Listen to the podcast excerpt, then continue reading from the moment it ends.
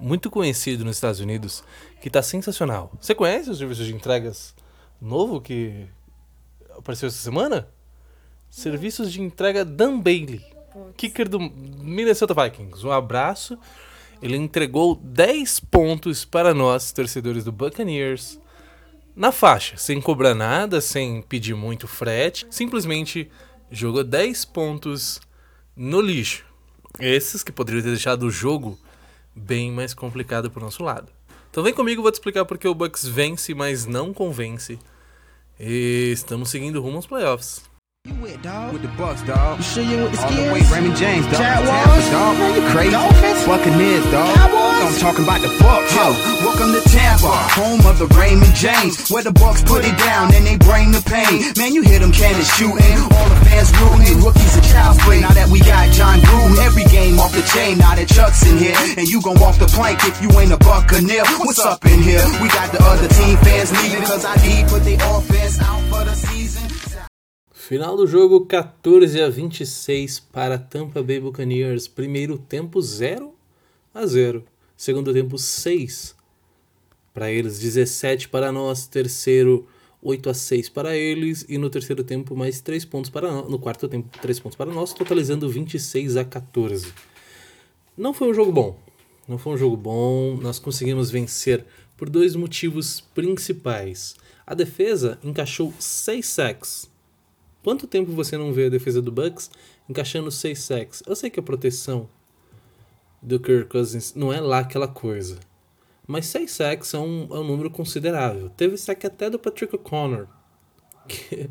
e, principalmente no segundo período de jogo, nós mandamos várias blitz e eles não souberam lidar com essas blitz. Porque não, há, não havia tempo hábil para as rotas se desenvolverem, visto que os nossos cornerbacks não correm tanto assim, mas conseguem marcar uh, acirrado na, nas primeiras linhas de 15 jardas. Depois disso, eles perdem um pouco do contato, mas tempo suficiente para que a Blitz consiga vencer, o seu, vencer os guards e os offensive tackles fazendo assim, o, chegar no quarterback né, e conseguir a pressão. Kirk Cousins com 225 jardas, um touchdown e o nosso amigo Tom Brady, 15 de 23. 196 jardas, 2 touchdowns. Queria chamar a atenção para o seguinte: uh, ele está colocando mostardas demais na bola. É uma expressão, colocar mostardas é engraçada, mas.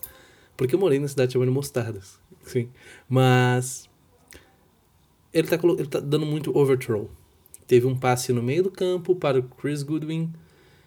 Sozinho, livre, ele conseguiria avançar pelo menos mais 10 jardas pós-recepção e o Tom Brady, em vez de lançar na direção onde ele estava correndo, ele lançou às costas do, do, do Goodwin, fazendo com que ele não conseguisse receber. Se fosse uma marcação em zona um pouco mais próxima, teria rolado a interceptação. A nossa sorte é que a marcação estava muito espaçada, estava marcando em, em, zona, só que em cover 2, lá no fundo, estavam marcando o, o fundo e esqueceram de marcar o meio. Então, com isso, ele poderia ter sido interceptado. Aquele lance para Scott Miller foi maravilhoso, foi perfeito. Uh, Scott Miller muito rápido, mas poderia ter dado ruim. Não dá para se viver de big plays, ok? Você entende que é legal, é bonito de se ver e dá um ânimo pro time, assim como foi. O time andava meio complicado, não estava conseguindo mover as correntes, então aquela então a Big Play fez com que o time ganhasse um pouco mais de moral. A partir dali a gente conseguiu encaixar 17 pontos no placar. Ok? A gente realmente construiu jogadas a partir de um momento que incendeia o jogo. Para isso, funcionou. Assim como contra Green Bay, as duas interceptações funcionou. Assim como conseguir parar o Mahomes no segundo tempo do jogo começou a funcionar, não foi o suficiente, mas funcionou. E é por isso que eu digo que o time precisa de uma fagulha, precisa de alguma coisa, precisa de uma big play.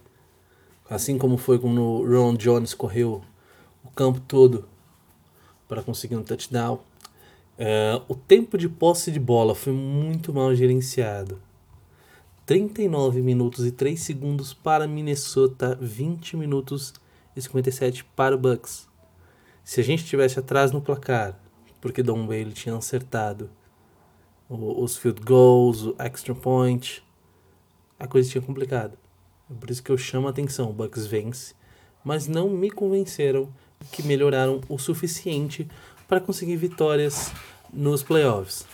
Até então, se mantiver esta mesma combinação de jogos, enfrentaremos os Rams na casa deles, Rams que a gente perdeu recentemente, que tem a excelente né, mente ofensiva Sean McVay.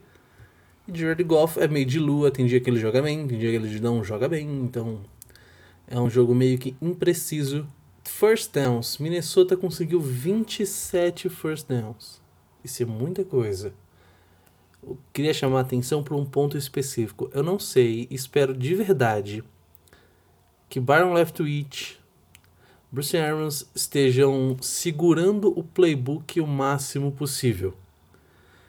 Porque eles não variam jogadas, não tentam jogadas diferentes, ou jet sweep, ou fazer um, um, um Perdoa, amor.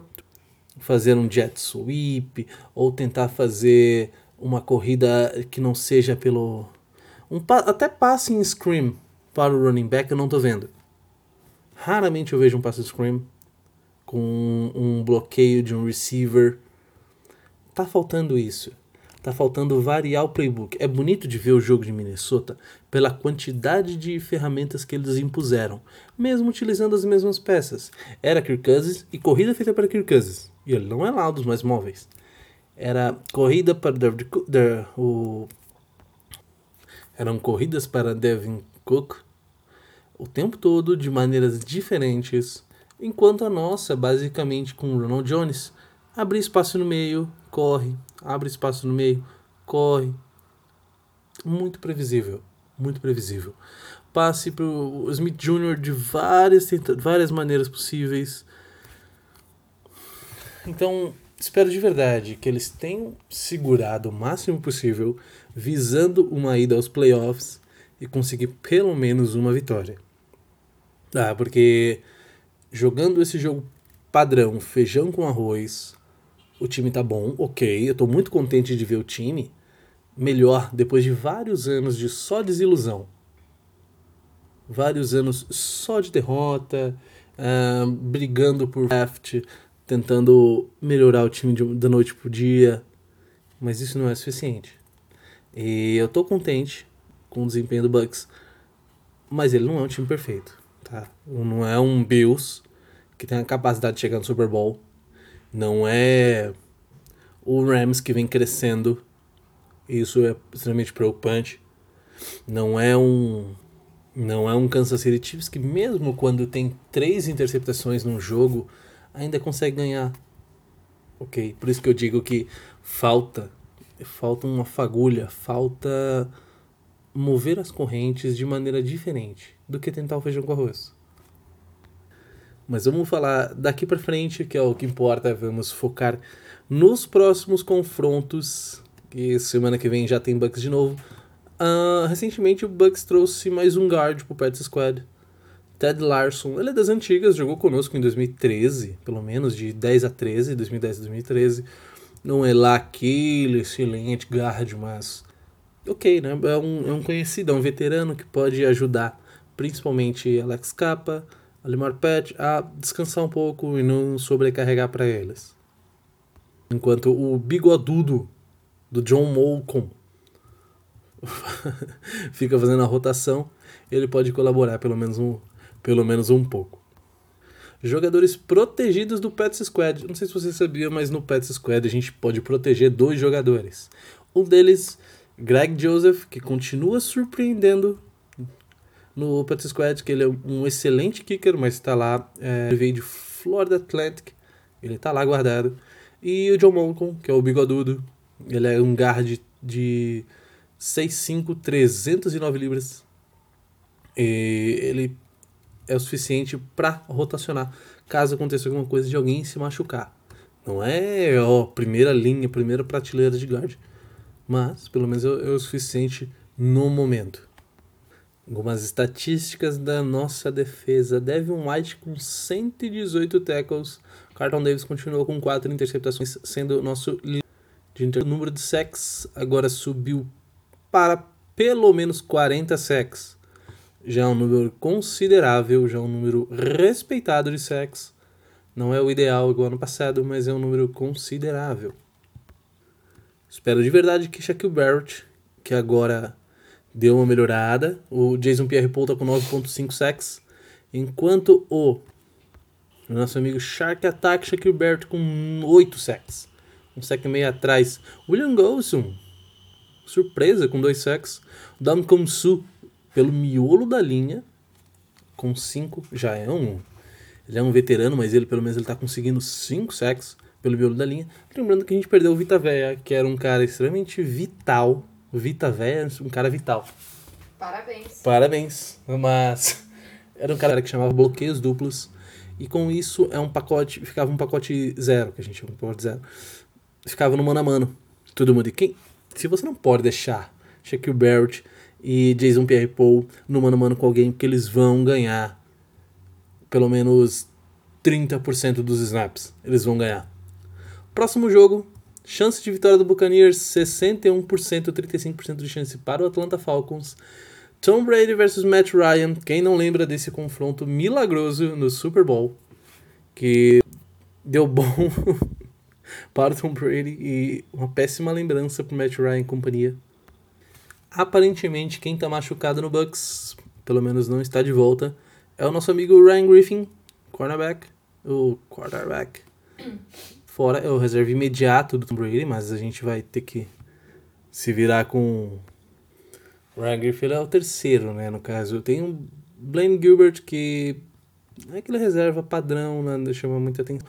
Nós temos um backup no practice squad, que é Josh Rosen, e eu nunca desisti de Josh, Josh Rosen, tá? Ele pode ter sido jogado aos Leões em Arizona, ele pode ter sido jogado aos Leões ano passado em Miami mas eu ainda acredito que ele possa vir a apresentar um bom futebol americano.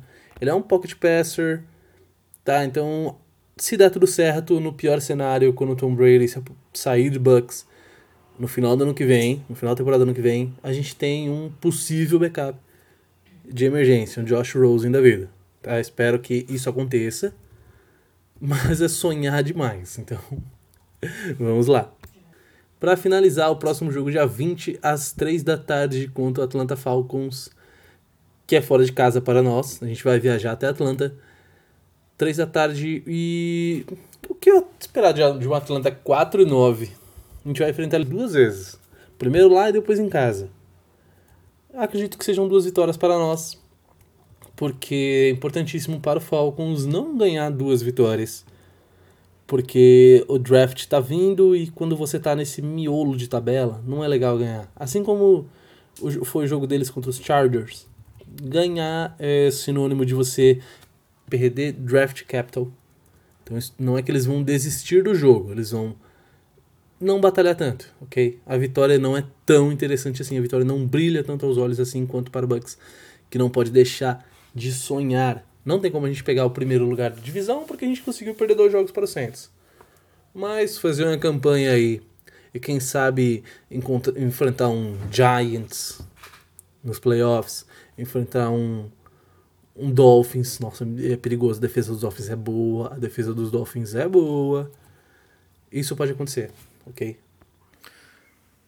E obrigado a você que escutou até aqui pela paciência, pela paciência, né? Porque me ouvir falando 13 minutos do, do Bucks não é fácil, não é não? Não, com essa voz aí. Nossa, eu fico lisonjeado. Hoje à noite tem um bom jogo, que é Baltimore Ravens e Cleveland Browns. Melhor que o de ontem à noite? Ah, o de ontem à noite não foi tão ruim assim, vai. Foi bom, vai. E eu, eu gosto do Bills, é um time interessante, eu gosto do Bills. E gosto do, do, do Josh Allen. Ele é um cara ruim.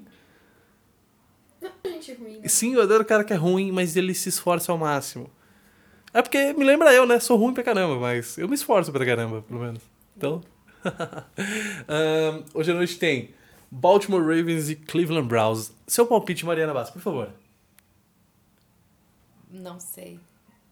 É um jogo acirrado, é um jogo acirrado. Você acredita no menino Lamar Jackson? Sim. Ah, muito bem. Eu apostaria no Browns porque o jogo é na casa do Browns e Baker Mayfield tá meio inspirado. Então, se eu fosse colocar os maneis nisso, Jarvis Landry e nosso amigo Nick Chubb vão vir para cima dos de Baltimore e arrancar uma vitória por duas posses de bola de tanta diferença assim. Tomara que a sua sorte. Tomara que a minha sorte continue, Continue. né? Porque meus, minhas apostas certo. Um abraço e obrigado pela paciência novamente.